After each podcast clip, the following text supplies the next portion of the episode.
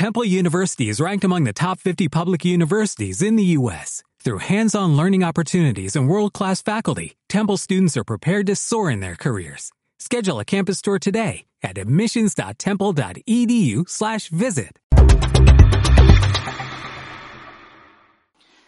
Iglesia, buenos días. ¿Cómo, ¿Cómo nos encontramos en esta mañana? Bueno, ya retomamos nuestras dos experiencias, 9 y 11. Esta es nuestra segunda experiencia, por simple lógica. Quiero celebrar a las personas que están online. Realmente es un privilegio poder servirlos de esta manera.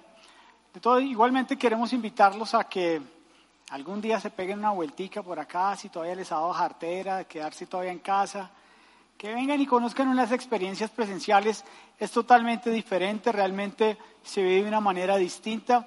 Así que yo te animo, te invito a que si no has venido a una experiencia presencial, lo hagas, vengas, compartas, hacer comunidad y hacer iglesia es algo maravilloso, pero realmente es bien diferente cuando se hace presencial a cuando es virtual.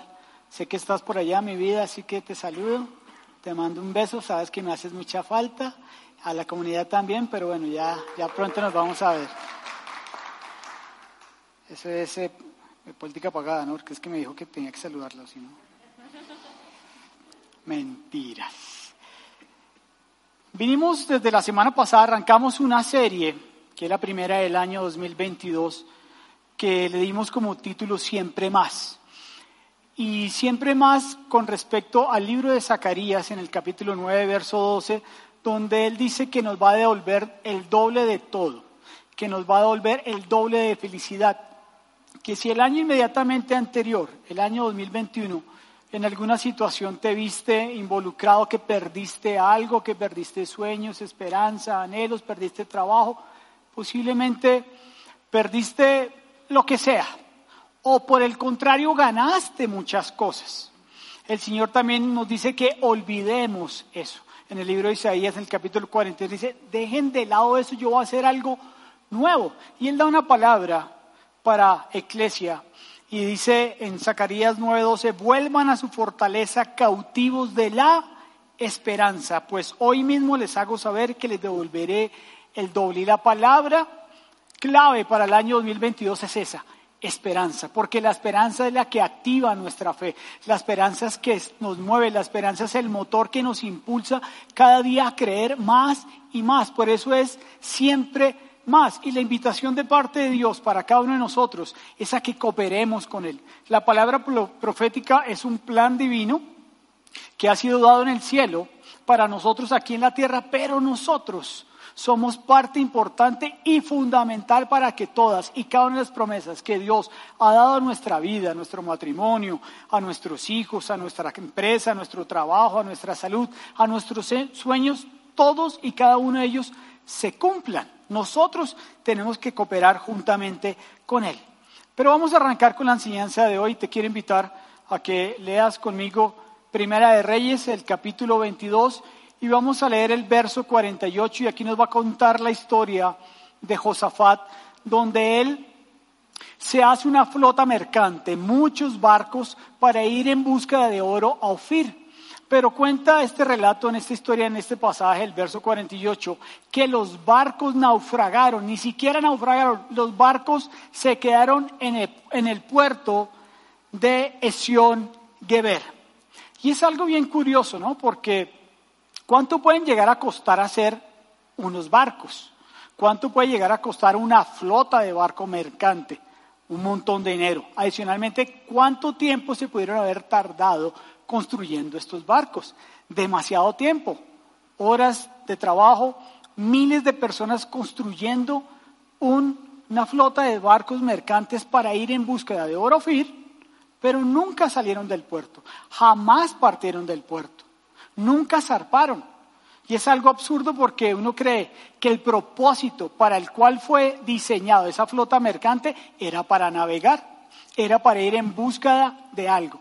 Pero desafortunadamente cuenta la historia que se dañaron en el puerto, no pudieron zarpar, no pudieron, iba a decir despegar. Bueno, ¿no han visto aviones con alas? Despegar de la arena. No pudieron navegar, se dañaron en el propio puerto. Y muchas veces nuestra vida puede ser de la misma manera. Muchas veces Dios ha dado palabras a nosotros, ha dado promesas a nosotros y nos pasa lo mismo que a estos barcos. Nos quedamos en el puerto, nos quedamos estancados. Y a lo que nos llama el Señor, a partir del día de hoy, y es el título de la enseñanza esa, que nosotros alcemos nuestras velas. Esos barcos en esa época no tenían motor. En esa, en esa época los barcos levantaban sus velas y por medio del viento que soplaba eran dirigidos. Y eso es lo que quiere el Señor hoy para tu vida. Y de aquí en adelante, a que tú tengas esa capacidad de levantar esas velas y dejar que el Espíritu Santo sea quien sople a ellas para que tu vida sea dirigida al cumplimiento del propósito, del plan y la promesa que Dios tiene para todos y cada uno de nosotros.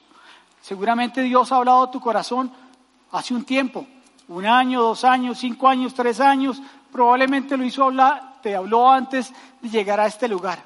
Pero la invitación que yo te quiero hacer en esta mañana de parte de Dios es a que levantemos nuestras velas, a que no nos quedemos en ese puerto, sino que vayamos al cumplimiento del propósito para el cual hemos sido diseñados. En la Biblia vemos casos de personas que no levantaron sus velas, que no cumplieron el propósito que tenían diseñado para sus vidas. Ejemplo, eh, Adán y Eva. Ellos, por causa del pecado, por causa de la desobediencia, posiblemente pudieron haber tenido un propósito distinto para su vida, pero tomaron una decisión contraria y equivocada. Y no levantaron sus velas, se quedaron en su puerto, no cumplieron el propósito que seguramente Dios tenía para ellos. La esposa de Lot, ahí les dije, le dieron una instrucción, no miren hacia atrás, vayan hacia adelante, continúen hacia adelante, no dejen de mirar adelante, no vayan a mirar atrás. Y ella cometió la equivocación y cogió y miró hacia atrás y quedó al pimpaus, totalmente quietica. Posiblemente el propósito de vida era diferente, sí.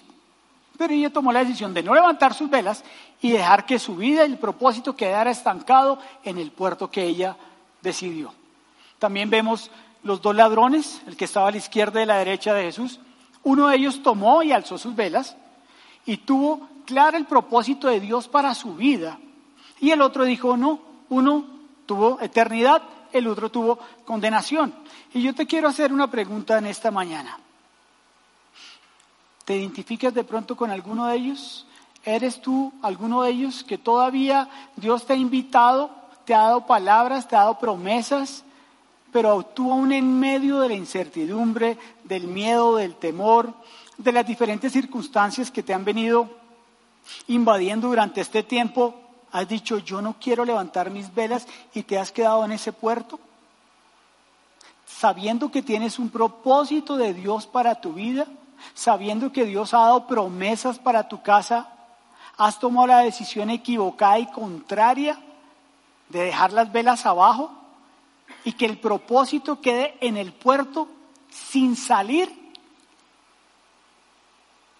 O conoces personas, amigos, familiares que también han perdido sueños, que han perdido planes, que han perdido visiones, por causa de no tomar la decisión correcta, de no tomar la decisión para la cual fueron diseñados. ¿Conoces a alguien así? Posiblemente tú traigas a memoria y dices, yo conozco un amigo que Dios le dio una promesa y finalmente no salió adelante. ¿Por qué? Quedó como la esposa de Lot. Alpin ¿Alguien sabe qué es Alpin Paus? Bueno, para los que no, averigüen. Alpin Paus. Pero también vemos en la escritura que hay otras personas que lograron hacerlo, que lograron caminar hacia adelante. Y cuando nosotros tomamos la decisión de alzar nuestras velas, vamos a cumplir, vamos a tener riesgos, vamos a tener momentos que implican riesgo y muchas veces lo que lleva a la gente a naufragar es la incertidumbre a no saber qué se va a encontrar en el camino. Yo tengo una promesa, pero no camino y no voy hacia adelante porque empiezo a pensar, ¿será que sí? ¿Será que doy ese paso de fe o será que más bien me quedo en la comodidad que tengo? ¿Será que voy en búsqueda de lo que Dios ha hablado eventual o continuamente para mi casa, o más bien me prefiero quedar ahí y no evolucionar en mi matrimonio, o en mi trabajo, o en mi relación, o en mi salud, o en el sueño, o en dejar algo de lado. ¿Eres tú uno de ellos que se pone a cuestionar tantas cosas y no camina si no das ese paso de fe? Como esas personas que no levantaron sus velas. Pero vemos casos contrarios también en la Biblia. Moisés, Josué, José, Pablo, Jesús, en muy pocas excepciones, muy pocas excepciones cuando Dios dio una promesa, un sueño, una visión, siempre, mira, siempre, siempre, siempre hubo un proceso para el cumplimiento del mismo. Siempre, entre el punto A y el punto B, va a haber una circunstancia, va a haber una situación, va a haber una eventualidad, va a haber algo que se nos presente en la vida. Siempre. No va a haber excepciones. Siempre vamos a enfrentarnos a una batalla de nuestra fe. Siempre nos vamos a enfrentar a, diversas situaciones en nuestra vida. En este proceso se prueba nuestra fe y se perfecciona nuestra paciencia. ¿Alguien ha tenido aquí una promesa de parte de Dios y ha estado impaciente en que se cumpla? Yo la quiero ya, en bombas, rapidito, al soco, que hubo que no la veo, qué pasa que no llega. Porque es que hoy en día vivimos todos afanados. Vivimos en la época del maíz pira que entra al microondas y en dos minutos tenemos palomitas de maíz. Las queremos así. Así mismo queremos las promesas. Así mismo queremos que lleguen a nuestra vida. La Biblia nos enseña en Santiago capítulo 1 verso 3 y te lo voy a leer. Así cuando su confianza en Dios sea puesta a prueba ¿Alguien ha sido probado aquí? A veces unas pruebas chiquiticas, otras más grandecitas, pero todos, todos los que estamos aquí reunidos en la mañana de hoy hemos sido puestos a prueba. Dice, ustedes aprenderán a soportar con más fuerza las dificultades. Uno a veces debería decir, Señor, no quiero más pruebas. Uno debería decir lo contrario, Señor, mándame más pruebas. Mándame más pruebas porque por medio de las pruebas mi fe se aumenta. Por medio de las pruebas la esperanza que yo tengo en el cumplimiento de las mismas se va a aumentar y mi fe va a ser cada día mayor, cada día va a ser más grande. Hebreos 6:15 nos dice, Abraham esperó, ¿con qué? Con paciencia. Y más adelante lo vamos a ver y te lo voy a enseñar. Abraham esperó con paciencia y Dios cumplió su promesa. ¿Qué tuvo que hacer Abraham? Esperar. ¿Con qué? con paciencia. ¿Y cuál fue el resultado final? El cumplimiento de la promesa por parte de Dios para su vida. Eso es como si tú siembras, coges una, una semillita de algo, una pepa de aguacate, de girasol, de manzana, tienes que escarbar la tierra, hacer un hueco profundo, meter la semillita, empezar a colocarle agüita, removerla, colocarle abono, en fin, todo lo que sea el proceso de siembra de una semilla. ¿Cuánto tiempo puede tardar en dar el fruto esta semilla? Tiempo, mucho tiempo. Así es muchas veces las promesas de Dios para nuestra vida. Pero vuelvo y repito, como somos tan acelerados, como somos tan afanados y como nosotros esperamos que Dios sea como esas palomitas de maíz en el horno microondas, que ya las metimos y a los dos minutos las tenemos listas, queremos ver el cumplimiento de cada una de las promesas en nuestra vida. ¿Cuánto tardó Moisés en llevar al pueblo después de que sacó a Egipto? 40 años. 40 años. Pero la promesa se cumplió. ¿Cuánto tiempo después tardó de que dijeron que David iba a ser rey para ser rey? Un montón de tiempo. Como 20 años, 25, no recuerdo exactamente la cantidad de tiempo en que David, después de que le dieron su palabra que iba a ser el rey de Israel, fue el rey de Israel y posiblemente a ti te dieron una palabra profética de parte de Dios, o Dios te la dio a ti, no a alguien necesariamente. Dios dijo, tu matrimonio va a ser restaurado, tus finanzas van a ser restauradas, vas a tener un mejor trabajo, vas a tener un ascenso en, la empresa donde trabajas, tus hijos que se fueron de casa van a volver a casa. Cualquier circunstancia, cualquier situación en la cual Dios te ha dado una promesa, seamos pacientes. Esperemos tranquilos que finalmente se va a cumplir, se va a cumplir. Y yo te quiero Invitar a que me acompañes a esta historia maravillosa, a esta historia increíble que es la vida de Abraham, que es el famoso padre de la qué? De la fe. Todos conocemos a Abraham como el padre de la fe. Y uno dice, pero ¿por qué será conocido Abraham como el padre de la fe? Y te quiero invitar a que vayas a Génesis, el capítulo 2, y vamos a leer el, de los versos 1 a 4. Y aquí inicia una instrucción de parte de Dios para la vida de este hombre el cual en ese momento tenía 75 años de edad. 75 años de edad. Quiero que me pongas cuidado desde el principio hasta el final. 75 años y le da una instrucción y voy a leerte el capítulo del verso 1. El Señor le había dicho a Abraham, deja tu patria y a tus parientes y a la familia de tu padre y vete a la tierra que yo te mostraré. No le dijo a dónde se tenía que dirigir. No le dijo que era a Pereira, no le dijo que era Ibagué, no le dijo que era Cali, no le dijo que era Medellín, no le dijo que era Orlando, no le dijo que era a New York. No, dijo a la tierra que yo te mostraré. Esa fue la primera instrucción que le dio. Y empieza parte de las promesas que le dio Dios a Abraham. Haré de ti una gran nación. Te bendeciré y te haré famoso y serás una bendición para otros. Bendeciré a quienes te bendigan y maldeciré a quienes te traten con desprecio. Todas las familias de la tierra serán bendecidas por medio de ti. Entonces Abraham partió como el Señor le había ordenado y Lot fue con él. Abraham tenía 75 años cuando salió de Arán. Cris, si Dios te dice a ti, don Cristian, coja sus corotos, coja todo su trasteo, arranque acá. Bueno, no, tú no eres el coroto, tú eres la esposa. Me dijo, ay, cojo Natalia. No, no, no, no. Natalia Coroto, no. Camargo, no.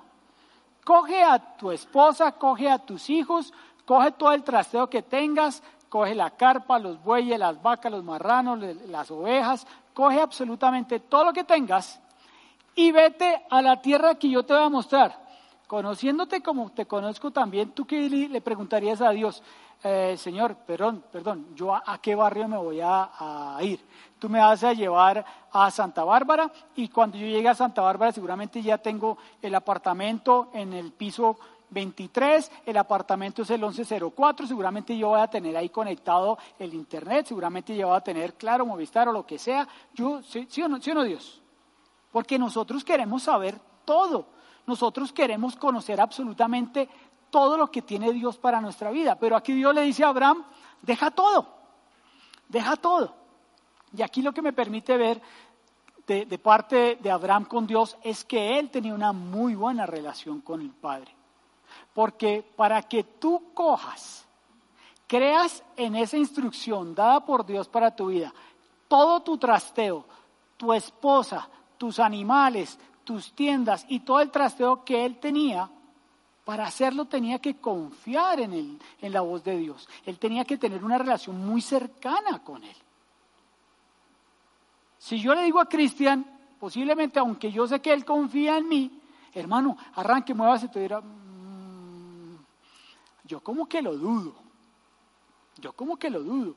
Pero cuando tú y yo tenemos esa relación tan cercana con el corazón del Padre, esa relación tan íntima cuando Él habla nuestra vida, nosotros deberíamos hacer y tomar la misma acción que tuvo Abraham, creer y caminar y confiar y creer en la promesa que Él tiene para nosotros.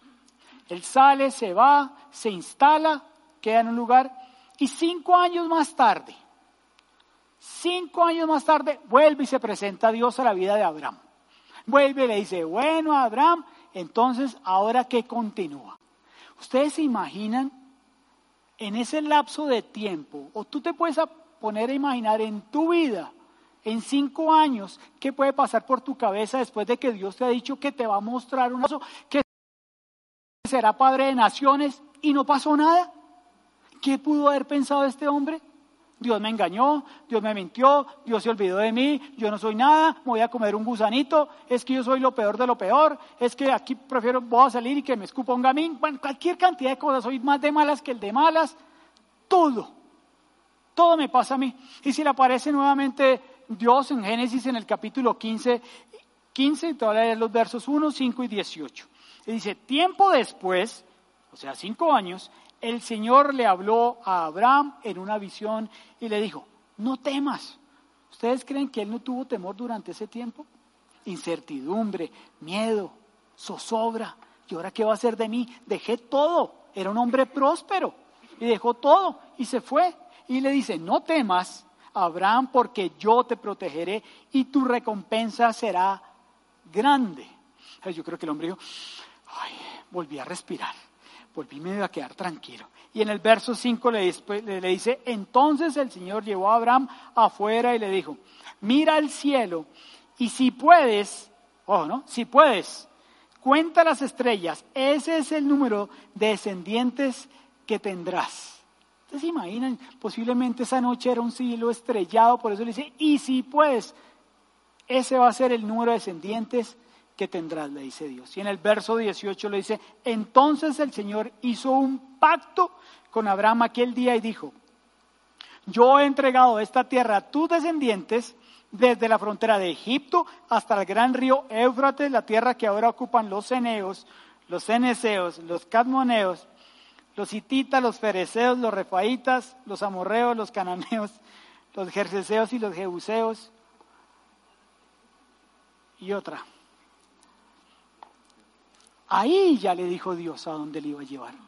Después de cinco años de haber esperado, de, él haber tenido pensamientos, de haber pensado que no era nadie, que Dios lo había engañado, que él finalmente se había equivocado en escuchar la promesa de Dios, cinco años después finalmente le dice, te voy a dar la tierra de tus descendientes, así que allá es donde vas a estar. Y man dijo, yes, empezó ahora sí a cumplirse la promesa en mi vida. Listo, ahora sí.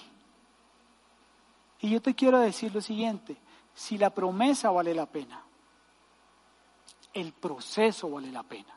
Si Dios ha hablado algo medio loco a veces a tu vida, posiblemente, aquí estoy dando un ejemplo, te separaste de tu esposa o de tu esposo y, Dios te dijo que Él o ella iba a regresar a tu casa y tú lo veas imposible, dice, pero eso es imposible. He pasado durante este tiempo del punto A al punto B tantos pensamientos, he tenido tantas dificultades que yo no creo que eso sea posible. Pero si Dios te ha dicho, va a ser posible, créelo, créelo. Si la promesa vale la pena, el proceso vale la pena. Hay que esperar, hay que ser pacientes. Pero no nos gusta, nos desesperamos, queremos ya, en bombas, que se cumpla. Pero ¿qué hubo? ¿Para cuándo? ¿Pantier? ¿Para allá? ¿Para dónde? ¿Sí o no, jóvenes? Perdón que los meta aquí. ¿Vale la pena? Vale la pena. Viene más adelante algo que a nosotros, a todos nos pasa y le pasó a Abraham. Vienen esas voces de distracción, ¿no? Vienen esas voces que donde uno está parado firme y dice, Señor, yo, yo, sé que tú vas a cumplir la promesa que me diste, yo sé que voy a tener que esperar, yo sé que tengo que ejercer mi fe, tengo que tener esperanza, voy a ser fuerte, voy a ser valiente, donde tú me dices que yo tengo que mantenerme fiel y firme, yo sé que va a llegar la promesa, yo sé que se va a cumplir, pero viene ese amigo o esa amiga casposa o esa situación complicada donde te dice, eso es carreta, eso es mentira, ¿sabe qué? Eso no se va a dar usted ya lleva dos años, tres años, cuatro años, cinco años, seis años, diez años, eso no va a pasar. Eso suelte esa vaina y deje y continúe con su vida adelante. ¿Te ha pasado a ti que esas voces de distracción? ¿O han venido esas situaciones a tu vida? No necesariamente tiene que ser alguien que te hable. Puede ser tú mismo el que te engañas a ti mismo. Puede ser tú mismo el que te haces creer o tú mismo el que te hace pensar que lo que Dios habló para tu vida en promesa no se va a dar. ¿Por qué? Porque va pasando tiempo. Entonces uno se cansa en el proceso, uno se fatiga en el proceso, uno se mama en el proceso, uno quiere dejar todo de lado, quiere dejar todo botado y dice, nada. Entonces a veces uno como que le quiere meter una ayudita a Dios. Y vamos a ver qué le pasó a nuestro amigo Abraham en Génesis capítulo 16, en el verso 1 y 2. Dice, ahora bien, Sarai, la esposa de Abraham, no había podido darle hijos, pero tenía una sierva egipcia llamada Agar. Dios le había prometido que iba a tener una descendencia. Dios le dijo, te voy a dar una descendencia. Mira el cielo, va a ser así de grande. Ya habían pasado otros seis años, O sea, 75, después pasó a 80, ahora tiene 86 años. Y Sarai le dice, oiga, ¿qué hubo? ¿Dónde está la promesa? ¿No queremos tener hijos? Eso como que, mm, mm, mm, esa voz de distracción llegó a ella. Él dijo, oiga, venga, mijo, yo tengo esta sierva, Agar, 90, 60, 90. Está querida ella, aguanta. ¿Por qué no baile? Pega, bueno, se acuesta con ella, ¿sí? se acuesta con ella y ahí yo quiero tener hijos. Y a Abraham ni corto ni perezoso dijo, pero ¿qué hubo? No les vamos al juego, nos metemos en ese baile. Claro, esas son las voces de distracción que vienen a nuestra vida. Mira, posiblemente yo puedo atreverme a pensar que el cumplimiento de la promesa de parte de Dios a la vida de Abraham ya se iba a dar. Posiblemente estaba a puertas de que el cumplimiento de esa promesa de la descendencia ya estaba a tirito, a punto, ahí, en la puerta. Pero él en la puerta del horno se le quemó el pan. Y llegó la mujer y le dijo, agarre, tenga, tome, y ahí va. Y el hombre ni corto ni perezoso dijo, que nos vimos y nos metimos en este baile. Nosotros, de la misma manera que les pasó a ellos, a veces le queremos dar una ayudadita a Dios. Señor, ¿sabes qué? Tú estás como muy demorado. Este tema de la pandemia, Dios te tiene a ti tan ocupado, o ese tema de la inflación, o la deflación, o el tema de la frecuencia de los vuelos, tantas pendejadas que nosotros nos podemos llegar a inventar, o tantas situaciones reales que pueden pasar, que la economía del mundo, que la economía de Colombia, que los próximos, el, el próximo presidente de Colombia. Entonces, Señor, Dios, tú estás tan ocupado que yo como que le meto una ayudadita y empiezo a meter mi propia voluntad. Como le pasó aquí al amigo Abraham con la señora Sarai. ¿No te ha pasado a ti? Que como que uno se cree Dios y dice, venga Dios, yo le voy a ayudar, mi hijo. Usted está muy chicharronado. Yo necesito pegarle una manita, una ayudita. No nos dejemos distraer de esas voces. No nos dejemos distraer de esos malos consejos. No dejemos que esos malos hábitos que van a hacer que nuestra promesa que viene pronto a cumplirse se deje de cumplir por nosotros distraernos y estar enfocados en lo que debemos mantenernos enfocados. Y ahora viene 24 años más adelante, cuando este hombre, Abraham, tiene 99 años, 24 años después, 99 años le dice en Génesis 17 versos 1 y Dios cuando Él le confirma su pacto con Abraham. Dios confirmando el pacto con Abraham. Cuando Abraham tenía 99 años, el Señor se le apareció y le dijo, yo soy el Shaddai, el Todopoderoso, Dios Todopoderoso, sírveme con fidelidad y lleva una vida intachable, yo haré un pacto contigo por medio del cual garantizo darte una descendencia incontable. Mira un minutito, yo ya tengo descendencia. Yo ya tengo a Ismael. ¿Cómo así que me va a dar una, descendencia incontable? Es que la descendencia no provenía por medio de Agar. La descendencia provenía por medio de la promesa que le había dado Dios a Abraham. Pero él dijo, yo ya tengo descendencia. Pues ahí está Ismael. Más bien, ¿por qué no bendice a Ismael? Que es la descendencia. Le dijo, no, no, no, no, cabezón. Es que la descendencia no venía por medio de Agar. Tú fuiste el que le, me quiso darle una ayudadita ahí. Tú fuiste el que le metió la cascarita, la trampa, ese billetico por debajo, entre lo del pase y el... Me dijo, ayúdeme. Uy, Dios, ¿cómo me bendice? Me dejó libre. No me pasó, no me pusieron el comparendo. Dios sí que es bueno, ¿no? Claro, el señor Rafael Núñez de por medio, ¿quién no? ¿Mm? Pero él le dice, yo haré un pacto contigo, de la misma manera que seguramente lo ha hecho con tu vida. Dice, por medio del cual garantizo, fíjate esa palabra, garantizo darte una descendencia incontable. Viene más adelante en Génesis en el capítulo 21, en el verso 1 y 2, donde se cumple la promesa. ¿Cuántos años han pasado? De 75 a 99. 24 años lleva el hombre para el cumplimiento de la promesa. Y nosotros a veces nos la dieron en diciembre del 2021 y estamos mamados y estamos esperándola. ¿No te ha pasado? Ya. Que hubo palomitas de maíz en bombas. Que salgan, que salgan. De caramelo, mixtas. No sé qué más hay, pero las quiero ya, ya. Y le dice en Génesis 21, el Señor cumplió su palabra e hizo con Sara exactamente lo que había prometido. Ella quedó embarazada y dio a luz un hijo, a Abraham en su vejez. Esto ocurrió justo en el tiempo que Dios dijo que pasaría. ¿Cuándo? Justo en el tiempo que dijo Dios que pasaría. No fue antes, no fue después, no fue en la ayudadita que le dio con Agar, sino fue cuando Dios dijo que iba a pasar el cumplimiento de la promesa que le había dado 24 años antes. Las promesas valen la pena.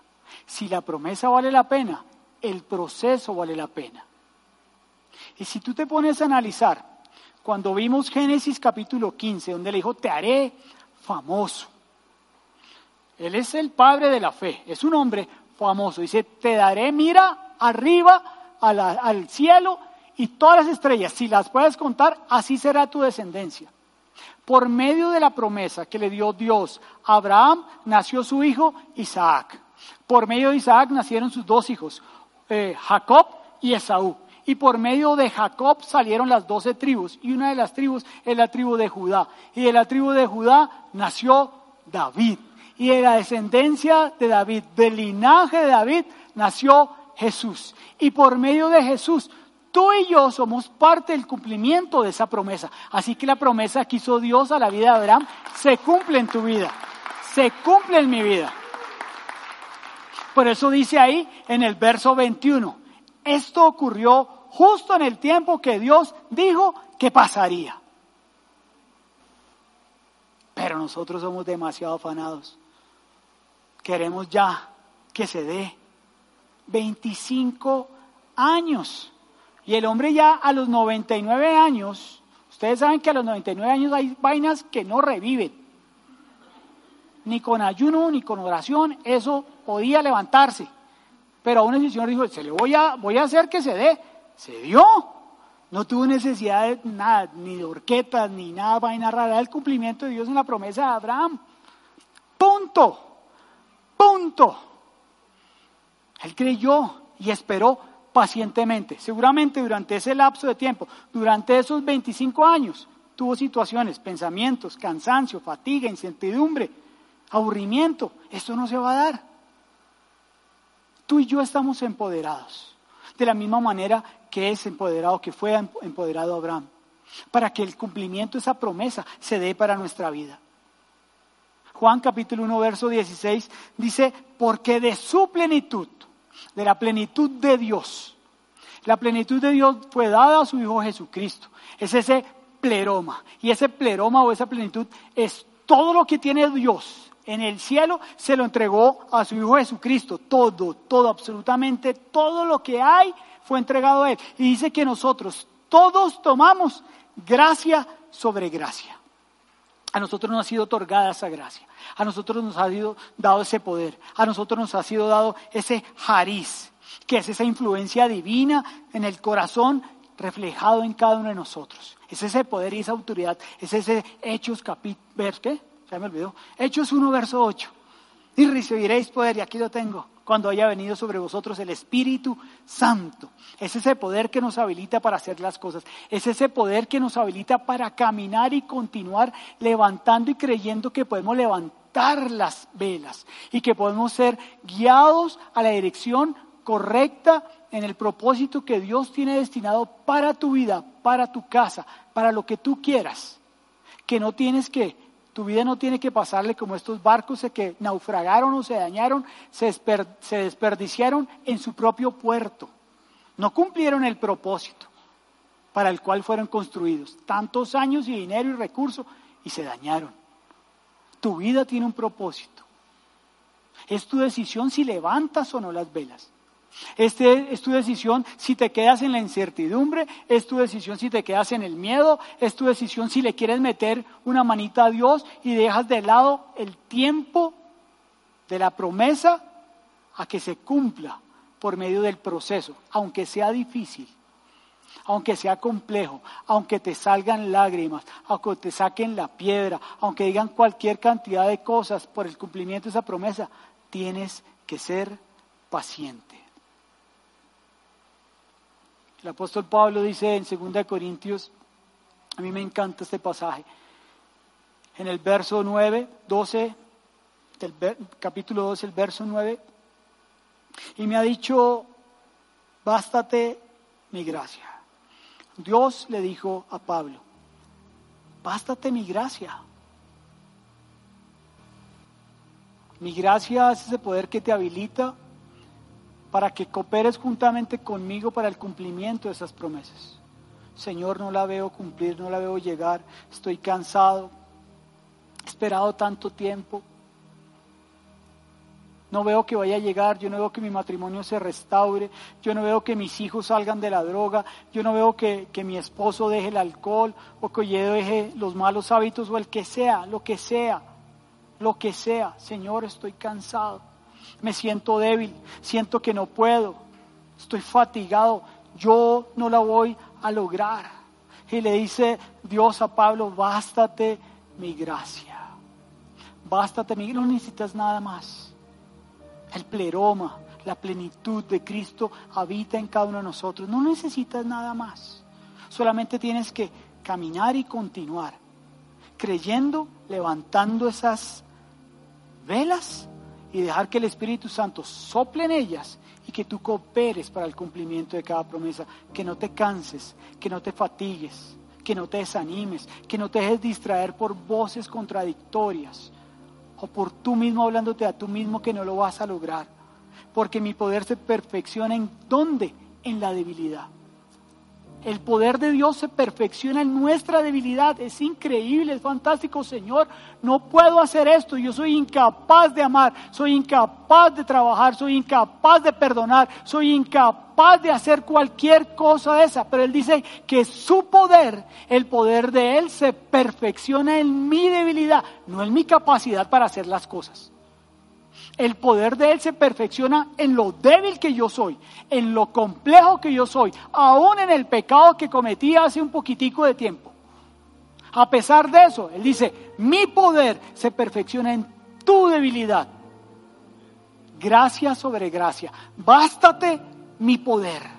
Bástate mi poder. Por tanto, de buena gana me gloriaré más bien en mis debilidades. Uno debería sacar pecho en las debilidades, ¿no? Lo que yo soy un berraco, yo soy un trabajador en eso, yo tengo maestría, MBA, three, todas esas vainas que se inventan, yo soy un berraco, un letrado, soy muy capacitado, hago demasiadas cosas, tengo cuatro compañías, tengo tres fincas, carros, buses, bucetas, colectivos, siga, atendido por su propietario, todo lo que quiera. Esa me salió gratis.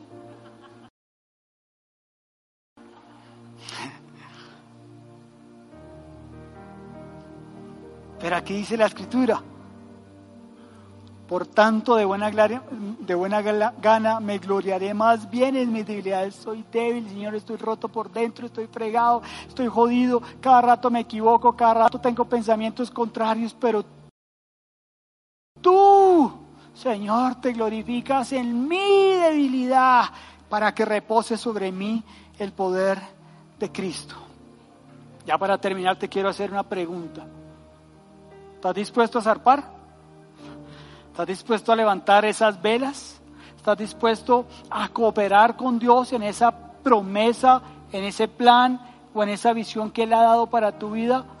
¿O te vas a cansar y vas a dejarte llenar de miedo, de incertidumbre, de cansancio, de fatiga? ¿O vas a dejar y a permitir que tu mente te juegue dobles pasadas? ¿O vas a dejar que alguien venga y te hable lo contrario, lo que tú eres en Cristo Jesús? ¿O vas a levantarte? Y vas a decir, sí Señor, yo lo creo. Y voy a caminar en el cumplimiento de esa promesa. No la he visto, pero sé que va a llegar. Va tiempo, pero sé que va a llegar. Sé que me he cansado y que he querido a veces darte una ayudadita, pero sé que va a llegar, Señor. sé que vas a llegar, Señor. Hebreos capítulo 10, verso 23 dice, sigamos firmes, sigamos firmes, quietos, como estatuas, como aprendimos, Juancho, en el colegio, seis años parados ahí, firmes, nos decían, quietos, estatuas, sigamos firmes en la esperanza que profesamos porque Él cumplirá las promesas que nos hizo.